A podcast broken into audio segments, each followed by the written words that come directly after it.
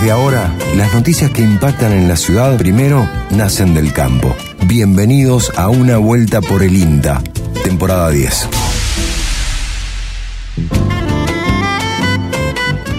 Muy pero muy buenos días, bienvenidos, bienvenidas a otra vuelta por el INTA, el programa del Instituto Nacional de Tecnología Agropecuaria. ¿Cómo le va Fabricio Taparelo? Buenos días. Buenos días Lucas, buenos días Mariano, toda la audiencia. Eh, ¿Cómo anda usted? ¿Cómo bien. trató la semana? Muy bien, una semana que trajo un poco de lluvia, un poco de, de frescura, Así es. después de algunos días de calor. Así que bien, bien, se necesitaba un poco de agua y creo que por ahí viene, viene la cosa en el programa de hoy. ¿Usted cómo, cómo anduvo? Bien, bien. eh, siempre me gastás porque te digo que es una semana movida. No sé, Hubo dos jornadas eh, grandecitas en la, Ajá. en la experimental, una sobre riego, otra sobre herramientas digitales a campo. Ah, y también estuvimos, nos fuimos para Dian Funes. Sí. Eh, estuvimos con Cristian Mon, que le mandamos un abrazo, y con estuvimos grabando un rodaje sobre apicultura. ¿Cómo le fue?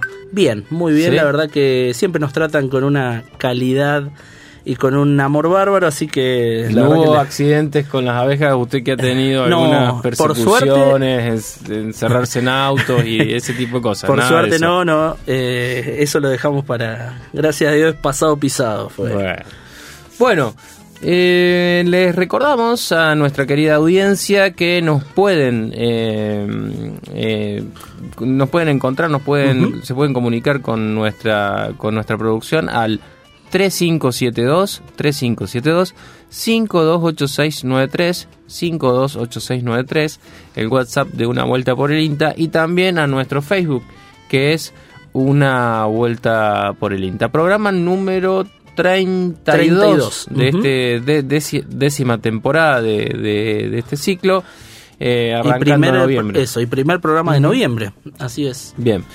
Cuénteme, Fabri. Bueno, hoy no lo tenemos a Mauro. Hoy no tenemos a no- Mauro. No lo tenemos a Mauro, así que le mandamos un gran abrazo. Espero que nos reencontremos con él el próximo domingo. Eh, comanda el barco, como siempre, Mariano Britos en la puesta en el aire. eh, Andrés del Pino, Virginia Cagliero, este, Luquitas Cuevas, Fabricio Taparelo que está aquí. Y quien les habla, eh, hacemos, hacemos este programa que hoy en, el- el- en la entrevista central Sí, además de hablar de agrometeorología, vamos a hablar con alguien que ya es compañero, compañero, ¿no? nuestro Sí. del equipo de comunicación porque ya está realizando actividades vinculadas a la comunicación allí en Marcos Juárez. Cuénteme, Fabricio, ¿qué tenemos para hoy? Tenemos, eh, vamos a hablar de aromáticas, primera variedad de romero de la Argentina desarrollada por el INTA. Su nombre es Criollo INTA y hoy conoceremos algunas de sus características. Bien, bien. Eh, ¿Le gusta el romero a usted para, para Me cocinar? gusta, lo uso con las papas al horno. Va, muy bien. Va pero muy bien con las papas. No le doy más uso que ese, voy a ser con sincero el cerdo también. también, va, a mí Ah. me gusta mucho, eh, pero con las papas es, es un clásico. Así es. Eh, lo mismo que para los caldos y demás. Siempre está bueno tener una plantita de romero porque aparte es rústica. Se la banca un montón y no te falla nunca. Eh, ¿Qué más? Eh, secuenciación completa del genoma de una variedad de soja no transgénico Ajá. obtenido por profesionales de la experimental de Marcos Juárez y de la Universidad de San Luis. Bien. Eh, un bueno, eh, eh, por ahí nos cuesta poner en dimensión qué implican estas cosas, pero vamos a tener a una mm, especialista de, del INTA, eh, un- a una a una persona del laboratorio de biotecnología, si no me equivoco, contando un poco qué significa todo esto y de qué de qué se trata. En la entrevista central, algo más o menos anticipabas, vamos a hablar de clima. Eh, hace poco hablamos de cambio climático, si mal no recuerdo el programa pasado, pero hoy vamos a centrar en la coyuntura que estamos viviendo. Dejamos atrás la doble niña. A propósito de esta puerta se abrió algunas lluvias eh, y nos va a explicar eh, Álvaro. Álvaro Andreucci, nuestro compañero, qué son las lluvias triple propósito, cómo viene el pronóstico para estos últimos dos meses del año. Estas y algunas otras cuestiones trataremos con este especialista de la experimental de Marcos Juárez. Además, vamos a indagar sobre la red regional del maíz y trigo que se realiza en 10 agencias de extensión que dependen, que son parte de la Estación Experimental Agropecuaria de Manfredi y se desarrolló el foro Diálogos en torno a la incidencia territorial en la interfaz ciencia y política que estaba dirigido a participantes de distintos instrumentos, plataformas y redes vinculadas a un programa de INTA que se llama Desarrollo Regional y Territorial. Eh, y bueno, y a toda persona que estaba interesada en esta, en esta temática que tiene que ver con, con la incidencia territorial. Eh, le propongo, Fabricio, que después de, esta apertura, eh, de, esta, de este inicio de una vuelta por el INTA, eh, escuchemos un poco de música en este primer domingo de, noviembre y, empecemos con, con esta vuelta por el INTA día de hoy. ¿Qué tal si vamos al encuentro de nuestro primer tema musical de hoy? Lo trae un canadiense que tuvo sus momentos de mayor éxito durante los 80 y los 90 especialmente. Hablamos de Brian Adams, que nos trae esta canción que formó parte de la banda de sonido original de la película Don Juan de Marco. Brian Adams, ¿has amado realmente alguna vez a una mujer?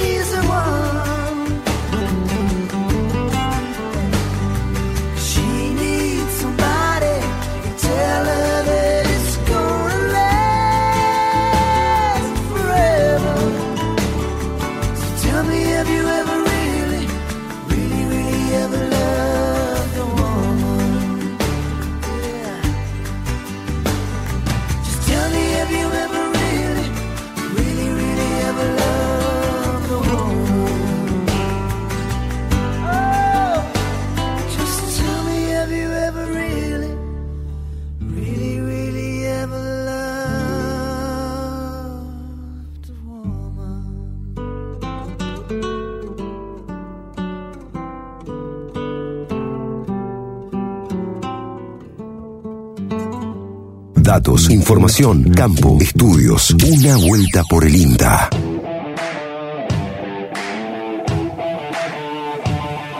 INTA Informa Podcast.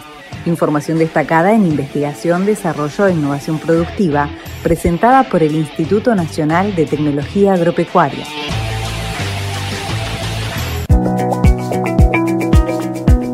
De una creciente demanda por parte de los consumidores que cada vez más eligen alimentos benéficos para la salud y de los productores de la región que buscan diversificar su actividad, el INTA desarrolló la primera variedad de romero de la Argentina, un logro que agrega valor al cultivo y mejora la competitividad y rentabilidad de los productores de la región. Inés Lorello, investigadora y una de las obtentoras de esta variedad, nos contó lo siguiente. Criollo INTA es el primer cultivar de romero argentino inscrito en el Registro Nacional de Cultivares, perteneciente al Instituto Nacional de Semillas. Es un cultivar de plantas de porte erecto, altas y robustas, que responde al tipo de romero conocido como criollo o de hoja angosta, con hojas finas, largas, verde oscuro, muy aromáticas, de sabor intenso, picante y alcanforado. Tiene dos floraciones al año y se caracteriza por su elevado rendimiento en especia que supera los 3.000 kilos por hectárea de hoja seca y limpia. Además presenta un alto contenido de aceite esencial que va del 2,5 al 3% del peso seco y de extractos antioxidantes. Posee un quimiotipo donde predominan el eucaliptol, el betamilceno, el alcanfor y el alfapineno. Su manejo en post cosecha resulta sencillo ya que se seca y trilla con facilidad. Se adapta a climas templados, áridos y semiáridos, tolerando condiciones de restricción hídrica. Se puede emplear para distintos usos productivos como cosecha de hojas para condimento, obtención de aceites esenciales, hidrolatos y de extractos antioxidantes. Por tanto, resulta interesante para su empleo en gastronomía, la agroindustria, la fitomedicina y la cosmética. También es interesante su incorporación en sistemas productivos agroecológicos por su extensa floración y su fuerte aroma. Como ornamental se adapta muy bien al ser y paisajismo y se cultiva en huertas y como cerco vivo. Contar con criollo INTA permite la comercialización de una variedad de romero con características sobresalientes y conocidas. Brinda al sector productivo agrícola e industrial la posibilidad de tomar mejores decisiones a la hora de generar emprendimientos y representa una alternativa de diversificación para las economías regionales.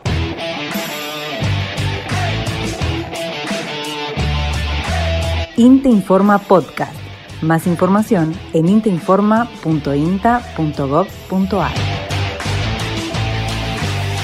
Así escuchábamos a Inés Lorelo eh, de INTA La Consulta allí en Mendoza hablando sobre este esta nueva variedad eh, criollo INTA, eh, esta nueva variedad de romero.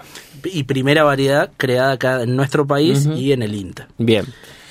Eh, ¿Con qué seguimos, Fabri? Eh, algo anticipamos en la apertura. Eh, estuvimos hablando eh, con Aquiles Salinas, que es director de INTA Manfredi, sobre la red regional de maíz y trigo. Y nos estuvo contando un poco sobre cómo surge esta red y cuáles son sus fortalezas. Lo escuchamos. La red de maíz y trigo surgió como una propuesta de gestión en inicio de la dirección, porque había muchas actividades que estaban parecidas en cada de las agencias tenía su propia red, pero cada uno dentro de las posibilidades que tenía. Entonces hicimos una propuesta de una red que se repitiera en la diversidad de ambiente que tiene el área de Manfredi, desde el sur como es Bucacha hasta Villa María y Río Seco en el norte, o, en, el, en el este de San Francisco hasta Jesús María, cosa que tuviéramos cobertura de todo el área agrícola. Y bueno, pudimos compartir con 10 agencias de extensión esta propuesta, que la aceptaron, y hoy estamos por empezar en esta campaña, la, quinta campaña de la red de maíz, eh, que bueno, como grandes fortalezas tiene, bueno, primero un trabajo conjunto entre investigación y extensión, eh, la segunda una red que se va consolidando en el sector, tercero una posibilidad de que las agencias eh, tengan más presencia en el territorio a través de las jornadas de campo que se organizan. Y cuarto, cierra en un proceso que es la jornada como la que hicimos el mes pasado, más la publicación. Todo eso genera realmente una, presencia institucional de tanto de las agencias como del INTA que le da la, la fortaleza que tiene. Lo primero rescatar que los materiales que están puestos son los que los semilleros quieren eh, poner a disposición para justamente en esa variabilidad de ambiente poder ver la estabilidad que tiene su híbrido o no. La gran ventaja también es que se hace con la maquinaria del productor, en el campo del productor, dentro de un protocolo. A veces cuando uno presenta entrada de investigación dice está todo tan controlado que a lo mejor el productor dice eso para nosotros es más difícil. Bueno, acá es en la condición de campo del productor y con la máquina del productor, con los problemas y con las ventajas de tener esa situación desde el productor. Y bueno, eh, como te digo, es la gran fortaleza que tiene la red. Así pasaba Aquiles Salinas, director de Inta Manfredi, contando un poco sobre cómo surgió esta red, cuáles son las fortalezas y destacando igual la parte de que es una red que se replica, lo va a contar ahora Laura, que se replica en 10 agencias de extensión, se coordina desde Manfredi y se hace que las empresas puedan poner su cultivar y es eh, en el campo del productor y con la maquinaria del productor. Entonces termina siendo un material importante y de gran acceso que suelen solicitar los productores. Para ver la, adaptabilidad, para rendimientos en distintas zonas. Eh, de la provincia, ¿no? destaquemos esto también, ¿no? Que Manfredi eh, ocupa o tiene una pata territorial en el centro y noroeste. Centro norte. centro norte de Córdoba, digamos, ¿no? Y ahora vamos a escuchar a Laura Ferreira, que es la coordinadora de esta red, eh, que va a contar un poco sobre los objetivos que tiene y qué agencias participan. Mi nombre es Laura Ferreira, trabajo en la Experimental Manfredi, coordino la, la, red de maíz que se llevan a cabo estos ensayos en todo el centro norte de la provincia de Córdoba, que es el área de influencia de la Experimental. Y hoy nos reunimos junto a los 10 jefes de agencias para rever el protocolo que venimos usando ya hace cuatro años, eh, ver qué podemos mejorar y estamos haciendo un replanteo de, de, cómo seguir de ahora en adelante. Para el que no conoce la red, eh, ¿qué es lo que se busca con la red y dónde se realizan estos ensayos? Bueno, se realiza en 10 agencias, como desde el norte, Villa María Río Seco, Jesús María, San Francisco, Brinkman, Río Primero, Ucacha, Jesús María, Villa María, Un Cativo y Río Tercero. Se hacen eh, 11 híbridos de maíz se implantan en estas localidades, en campos de productores, y lo que buscamos es poder evaluar los, el comportamiento productivo y el rendimiento de estos 11 híbridos de empresas comerciales y su adaptación a cada una de estas localidades. ¿Cómo es la empresa que lleva un híbrido? ¿Ustedes buscan a la empresa? ¿Cómo es ese mini convenio que se arma? ¿Cómo sería? Bueno, es, un convenio de, vinculación técnica. Eh, se hace un servicio especializado a estas empresas. Nosotros le enviamos una invitación a todas las empresas que tienen criaderos de maíz y quieren probar sus híbridos. Y bueno, le, invitamos a, participar. Ellos nos mandan sus híbridos y los sembramos en cada una de estas 10 localidades. Le hacemos el seguimiento en cuanto a enfermedades, el comportamiento que frente a la sequía, frente a, algunas eventualidades que pueden ir surgiendo durante la campaña.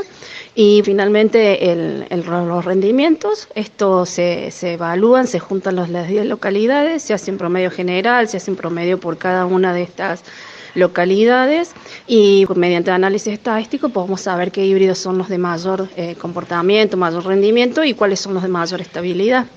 Eh, estos ensayos están, eh, son muy valiosos, la información que se saca para los productores, asesores, técnicos, eh, lo que hacen es permitir la elección correcta del híbrido ante, ante cada ambiente que, que pueden estar explorando.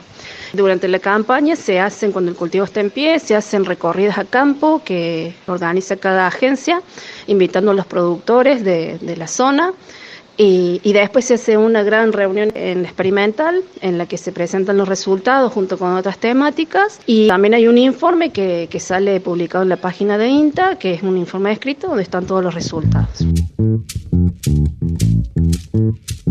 Así escuchábamos a Laura Ferreira, coordinadora de esta red de maíz y trigo eh, de la estación experimental de, del INTA Manfredi, que contaba un poco más eh, bueno, cuáles son sus características, qué objetivos tiene la red, qué agencias participan y demás. Em, Fabri, eh, al T572-528693 pueden contactarse con nosotros, también nos pueden escribir al Facebook de Una Vuelta por el INTA.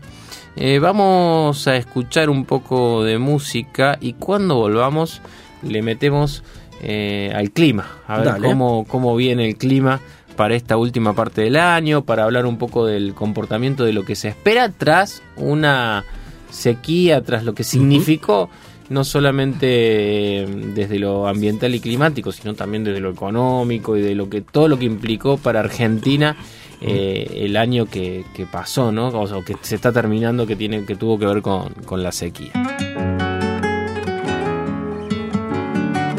Soledad presentó este año su disco número 19, regresando a la música de raíz latinoamericana combinada con los estilos de producción de los géneros musicales más actuales, siempre con su voz incomparable. Soledad, de solo pensar en ti. A nadie le amarga un dulce, pero tu dulce me amarga.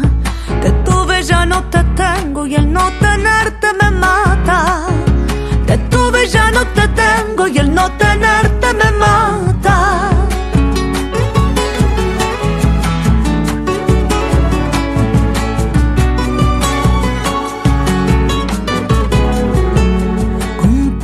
Fuego se enciende la leña que ha sido brasa.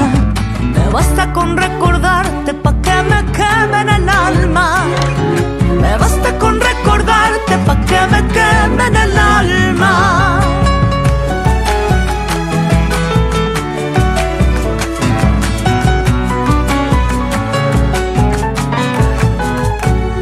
Mis ojos te andan buscando por cada sitio en la casa. Venita que se hace pena y el corazón ya no aguanta. Venite que se hace pena y el corazón ya no aguanta. De solo pensar en ti, de nuevo me estoy perdiendo. ¿Cómo alejarte de mí si estás en todo mi cuerpo? Regresa que yo sin ti me moriré en tu recuerdo.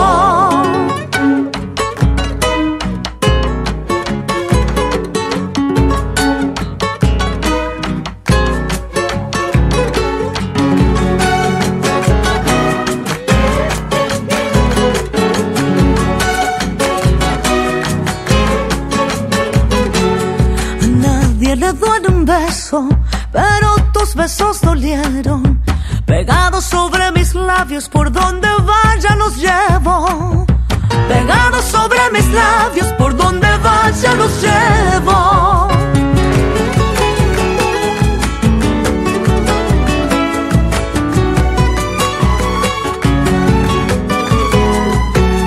Con toda el agua del mundo hay fuegos que no se apagan. La llama que me dejaste como una hoguera me abraza. La llama que me dejaste como una hoguera me abraza.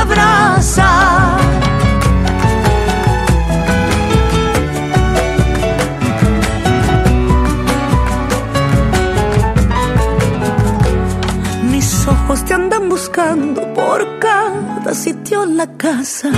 Venita que se hace pena y el corazón ya no aguanta. Venita que se hace pena y el corazón ya no aguanta. Es solo pensar en ti, de nuevo me estoy perdiendo. ¿Cómo alejarte de mí si estás en todo mi cuerpo? Regresa que yo sin ti me moriré en tu recuerdo. Estás escuchando Una Vuelta por el INTA. Clarisa Bernardi, del Grupo de Trabajo de Biotecnología del INTA Marco Juárez, nos comenta sobre un importante logro conjunto entre esta unidad y su par de Rafaela, además de técnicos del CONICET con base en estas unidades del INTA. Se trata de la secuenciación completa del genoma de una variedad de soja no modificada genéticamente. El trabajo se desarrolló en un principio en INTA Marco Juárez, secuenciamos de forma completa el genoma de un cultivar de soja no transgénico obtenido, por mejoradores de INTA Marco Juárez y, e investigadoras de la Universidad de San Luis. Pero ¿qué significa que nosotros hayamos secuenciado de forma completa un genoma? Es que vamos a contar con la información de la secuencia de todos los genes que tiene esta variedad. Y luego la vamos a comparar con un genoma de soja que se toma de referencia en el cultivo. Es un hecho, este es un hecho inédito, ya que nos, nos permitirá también identificar las mutaciones que tiene esta variedad argentina respecto al genoma que se toma de referencia y esa eh, información nos va a permitir desarrollar herramientas moleculares para el mejoramiento de, este, de esta especie. A su vez, al tener este genoma secuenciado, vamos a poder conocer en profundidad qué genes tiene la soja cultivada en Argentina. Eh, utilizamos para secuenciar un secuenciador portátil que nos permite la secuenciación de ADN en tiempo real y a un precio relativamente bajo cuando los comparamos con otras opciones disponibles en otros, en otros laboratorios.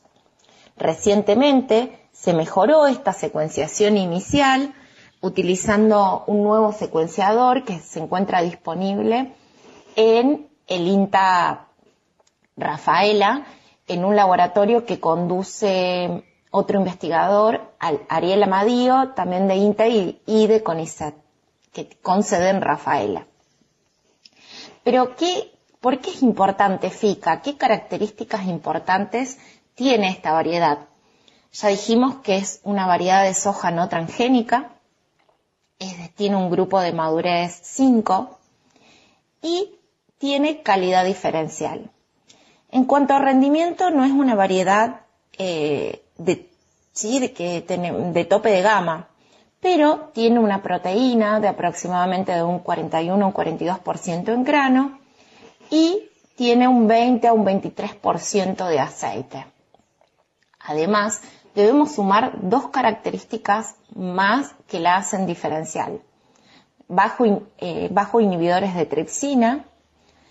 Esto lo que hace es que facilita su digestión y absorción de nutrientes en animales monogástricos y a su vez también tenemos ausencia de lipoxigenasas, ya que si estas lipoxigenasas están presentes, le dan al grano de soja un sabor amargo. Esta información genómica, la de la secuencia, todo va a ser eh, va a ser publicado y va a estar disponible en un repositorio de la web y de libre acceso, tanto para investigadores del sector público y del sector privado. Y bueno, por último, quienes formamos parte de este equipo de trabajo, Leonardo Banzetti, Verónica Fumero, Sol Garis y yo, Clarisa Bernardi, de INTA Marco Juárez y de CONICET, y Ariel Amadío y su equipo de INTA Rafaela también con ISET.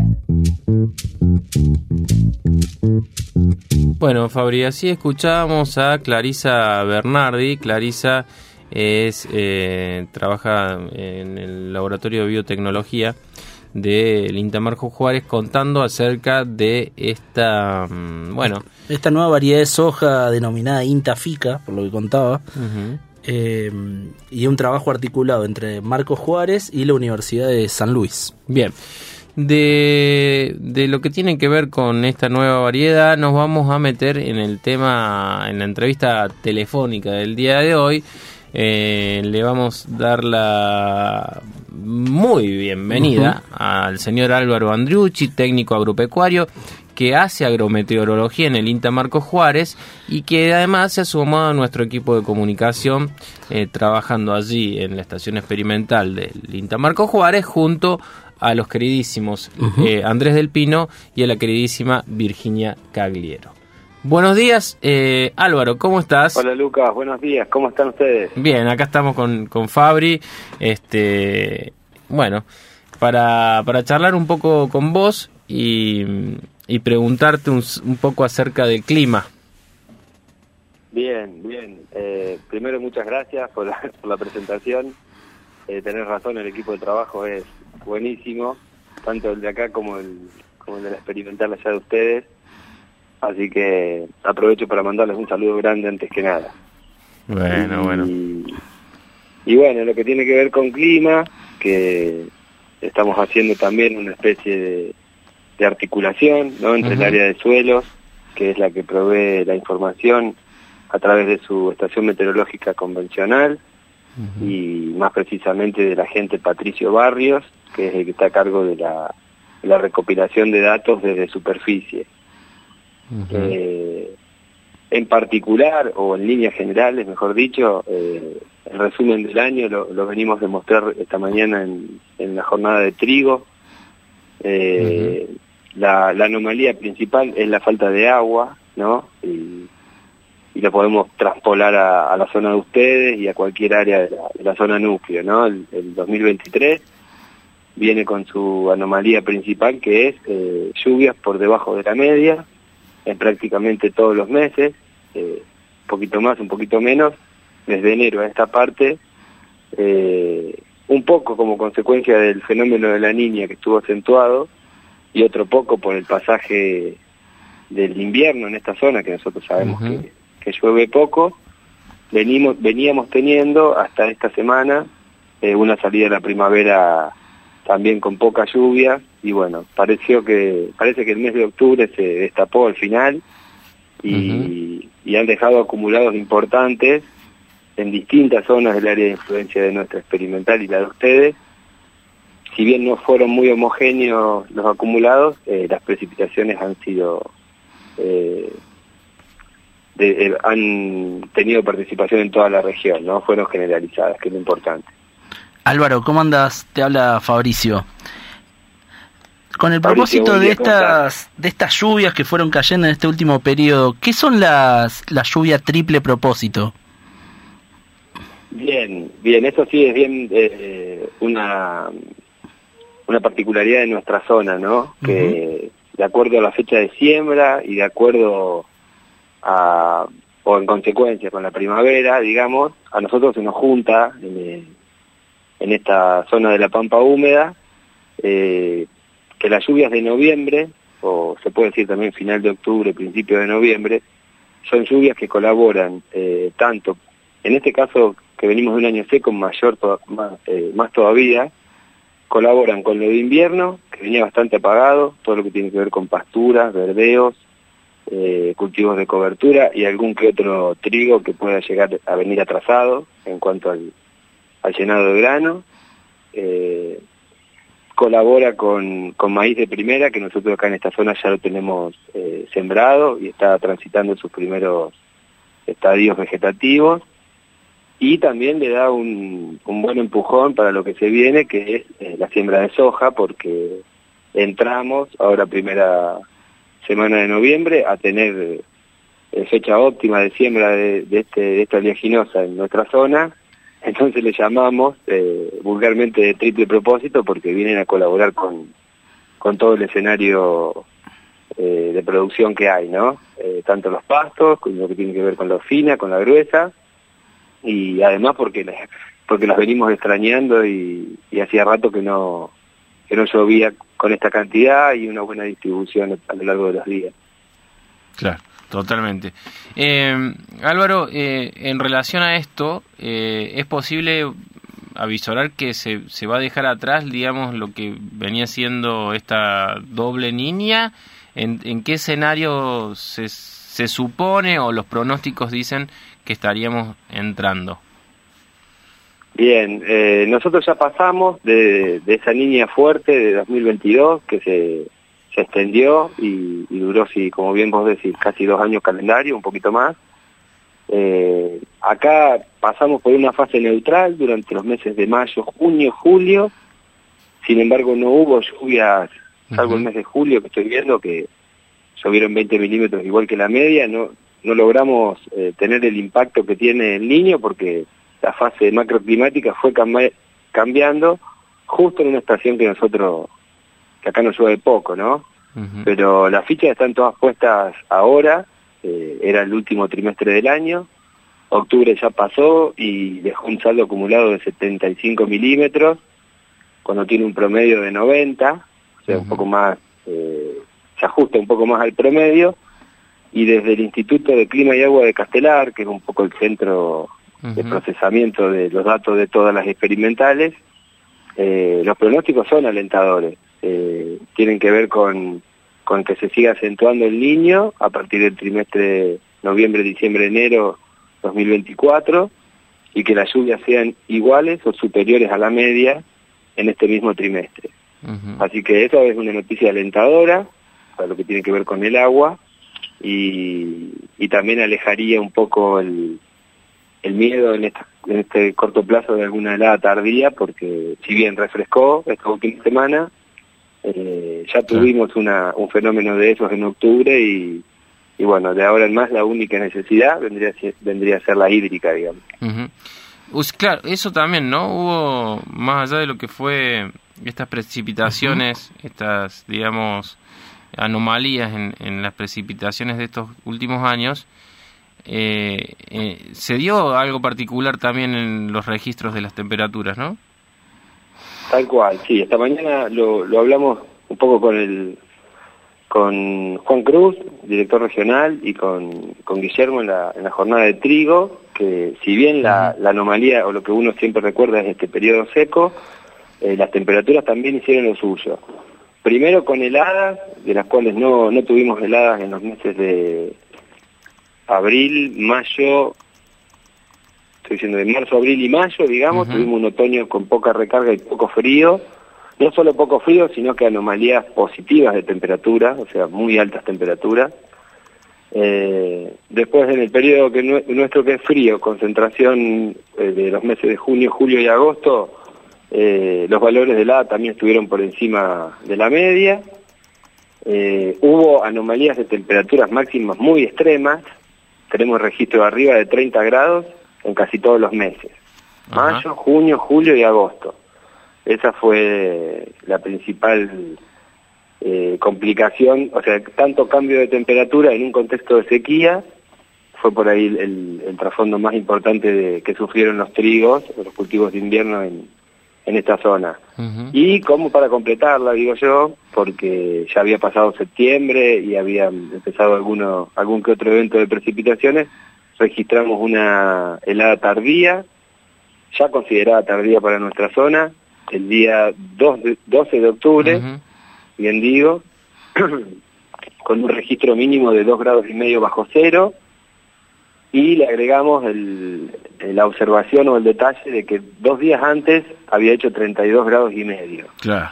O sea que un octubre con una amplitud de 32 y medio, mm. menos dos y medio, o sea, 35 grados de amplitud en un periodo de 24-48 horas, eh, sin lluvia, había sido eh, por ahí la mayor complicación para los trigos que estaban pasando por la, por la etapa de llenado. Pero bueno, con todos esos condimentos los trigos están en pie y los vamos a empezar a cosechar el, mes que viene y, y, el escenario cambia mucho y es muy positivo de cara a la gruesa eh, en la campaña 2023-2024, ¿no?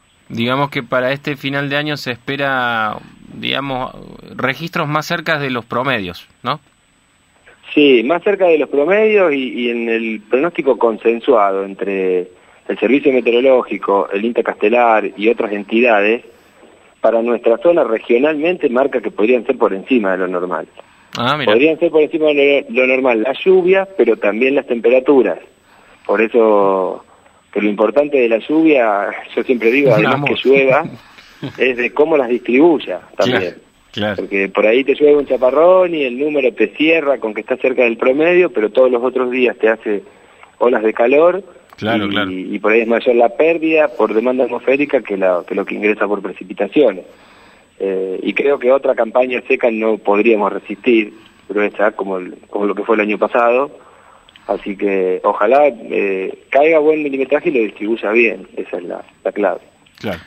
Eh, muy claro, Álvaro. Eh, esto mismo que vos contabas de esta anomalía en lo que es las heladas en octubre, en Manfredi también estuvo el mismo día eh, heló casi 2 grados bajo cero también el 12 de octubre. Y te quería hacer una, una consulta. Eh, ¿cómo, ¿Cómo laburan en el área o en, el grupo de trabajo ahí de agrometeorología en Marco Juárez? ¿Desde cuándo tienen registros? ¿Cómo sería eso? Bien.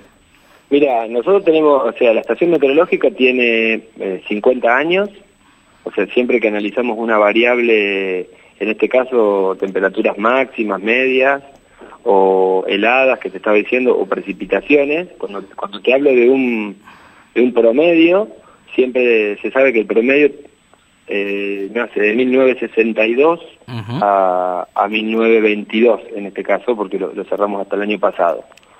y, y contra ese promedio comparamos siempre los datos del, del año siguiente. Eh, por ejemplo, analizando la serie histórica, Marco Juárez tiene una media de 880 milímetros. Eh, antes era de 900, con estos dos años secos fue bajando, se vino a 880, y nosotros llegamos este año 2023, hasta la fecha, contabilizamos 440. O sea, la mitad de lo que llueve un año promedio en nuestra zona. Por eso digo que estamos falto de agua Año bien seco. y que la comparativa la hacemos ahí con una serie de 50 años. Es lo que ha pasado de todo. No hemos tenido años secos, años de 1500 milímetros, años de 500, como Sí, el sí, año es un pasado. promedio. Ujú. Es un promedio. Pero le tenemos fe a este último bimestre. Ya noviembre y diciembre son meses, eh, son uno de los meses que más llueve en nuestra zona. De hecho, diciembre lo es. Y ya tienen promedios de 110, 130 milímetros. Que si estamos cerquita del promedio, eh, no solo beneficiaría a los cultivos de verano, sino que también se pone, levanta un poco el, el acumulado anual, ¿no? De nuestra zona. Perfecto. Muy Bueno, y cuando hablamos y cuando hablamos de heladas, la, la última es que la, la serie histórica de heladas agronómicas es un poquito más corta.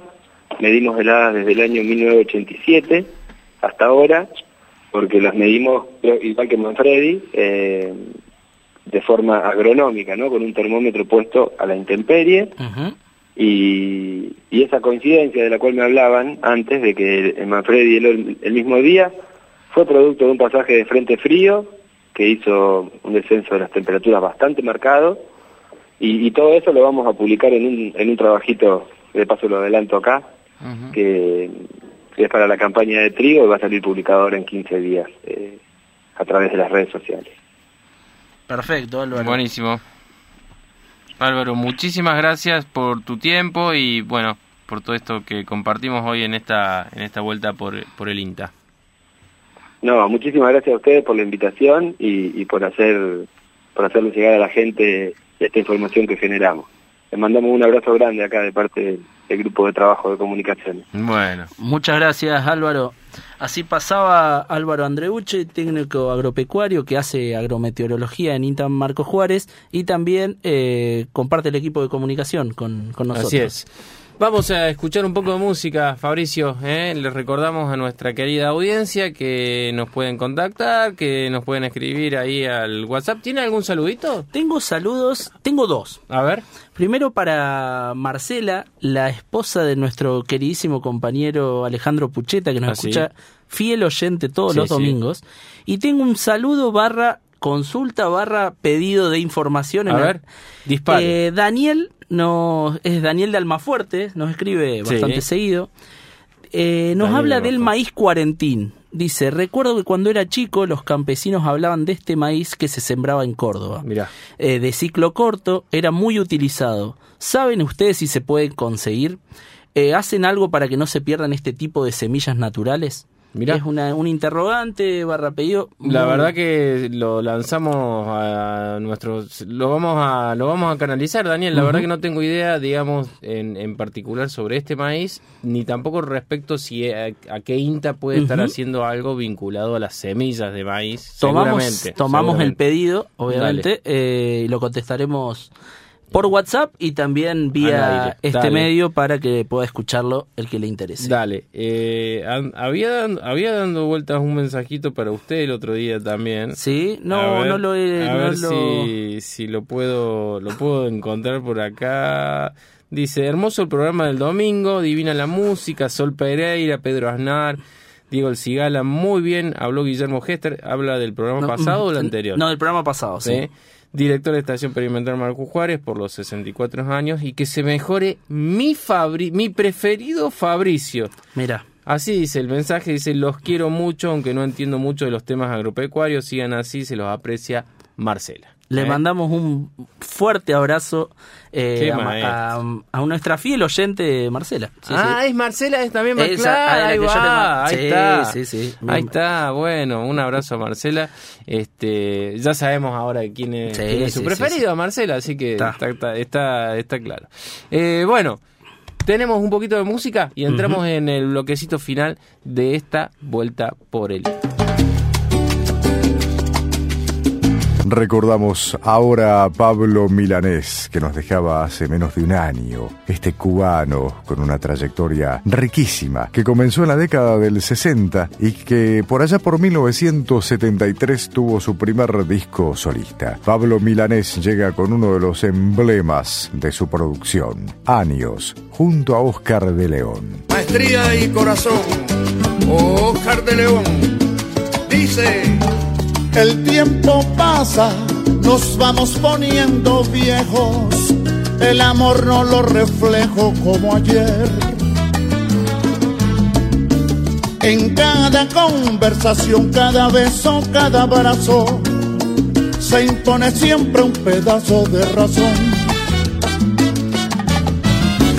Pasan los años y cómo cambia lo que yo siento, lo que ayer era amor se va volviendo otro sentimiento.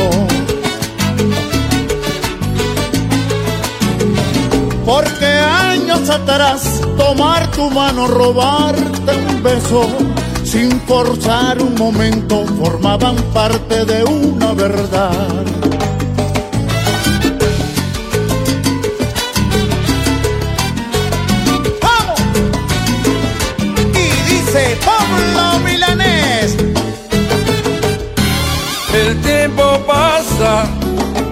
Vamos poniendo viejos, el amor no lo reflejo como ayer. En cada conversación, cada beso, cada abrazo, se impone siempre un pedazo de temor. Vamos viviendo, viendo las horas que van muriendo, las viejas discusiones se van perdiendo entre las razones. A todo dices que sí, a nada digo que no, para poder construir la tremenda armonía que pone viejos los corazones. Porque el tiempo pasa, nos vamos poniendo viejos y el amor no lo reflejo como ayer. En cada conversación, cada beso, cada abrazo, se impone siempre un pedazo de razón.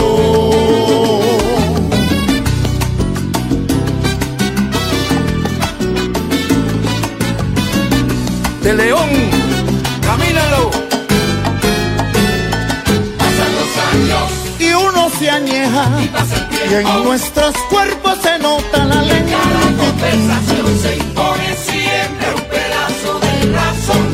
Dale fuerza a tu corazón, ponle música a ese cuerpo para que veas, mira que todavía, todavía estás despierto. Y todo va cambiando. Y pasa el tiempo. Y mira lo que pasó. Cada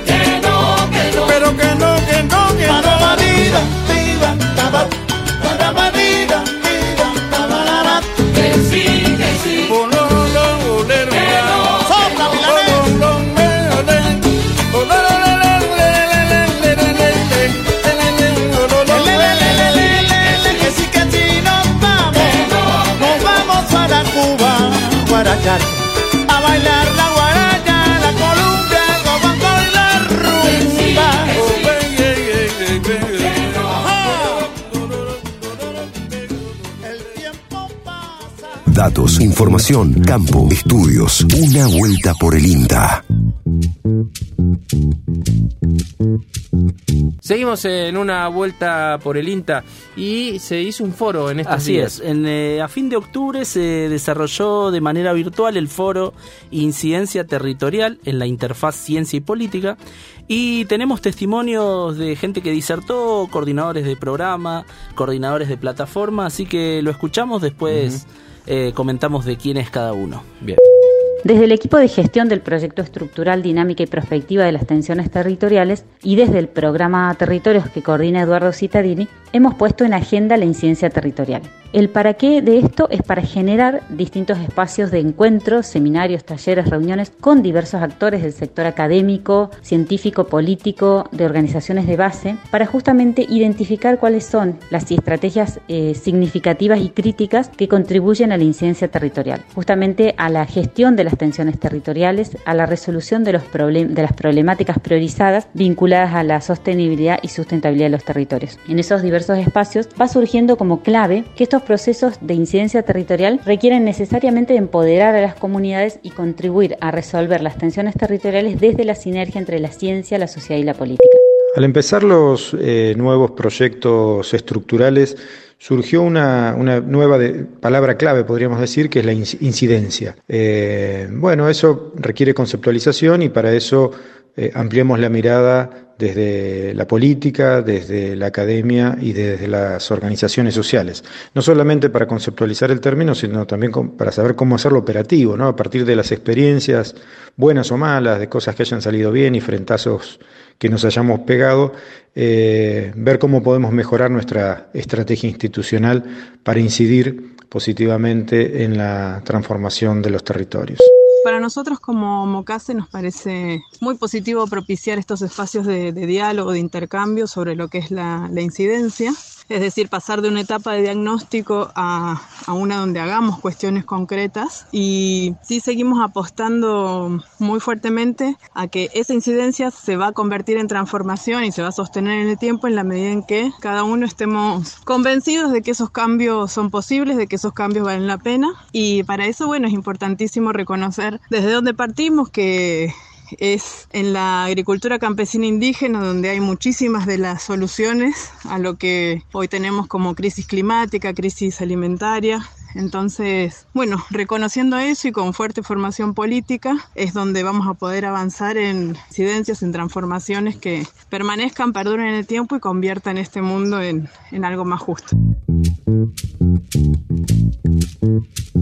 Así pasaban en estos tres testimonios Vanina Margonari y Eduardo Cittadini por parte de INTA y Diana Cortés, que es referente de Mocase, que Mocase es el movimiento campesino de Santiago del Estero. Fíjese usted qué importante, ¿no? La incidencia, como conceptualmente, ¿no? La incidencia, la transformación, qué distinto es, bueno, eh, pasar de una fase más de diagnóstico, de saber lo que se puede, o sea, lo que se debería hacer, a las dificultades propias de eh, implementar eh, cambios, transformaciones, acciones concretas en el territorio, para su transformación. Este, bueno, de eso iba lo que, lo que sucedía en dicho foro. Eh, bueno, hemos llegado al final. Así es, Lucas. Hemos Cerramos. llegado al final. Pasó el programa 32. Eh, ¿Cuántos programas haremos este año? Me hago... No sé, llegaremos más o menos a los 40 programitas. Yo el, pro- ¿Mm? el año pasado estuve bastante incipiente y pesado con llegar, llegar a los 40. Veremos Sí. si llegamos. Quédate tranquilo que llegan los 40. Llegan, te llegan, te Bueno, llegan los y 40 es un, mes, es un mes para el equipo de comunicación importante. Vos sabés, A ver, ahí cuénteme. somos 6, 7 en el equipo y 3 cumplen este mes. ¿En noviembre? Así es. Mira. El compañero Andrés del Pino. Mira. eh, Mauro Bianco, que creo, si mal no recuerdo, cumplen el mismo día. O, Es cierto, o hay algo es así. cierto. Cumplen un día antes que yo, que yo Mira. cumplo a fin de noviembre. Yo soy un desastre. No, no, me acuerdo no porque me es ni- cercano a, a la fecha Tengo, me cumpleaños de acuerdo pero- cuatro o cinco cumpleaños No, y sí. es como familiar directo, Sí. ¿viste? Para ver que no lo podés errar, ¿viste? Bueno, yo soy así, así que este no cuente conmigo para bien. efeméride porque me la voy a olvidar. El próximo domingo ya me olvido, pero quédese tranquilo que, que bueno, que serán celebrados. Serán celebrados, eso seguro. Bueno, esto ha sido todo. Gracias a Mariano Britos en la puesta en el aire, el equipo de comunicación del INTA Centro Regional Córdoba han hecho posible este programa, como así todos nuestros compañeros y compañeras de eh, las estaciones experimentales y la agencia de extensión que forman parte del Centro Regional Córdoba. ¿Nos vamos? Nos vamos. Hasta el próximo domingo. Hasta el próximo domingo. Saludos. Hasta aquí, una vuelta por el INTA. Por universidad, tu propia voz.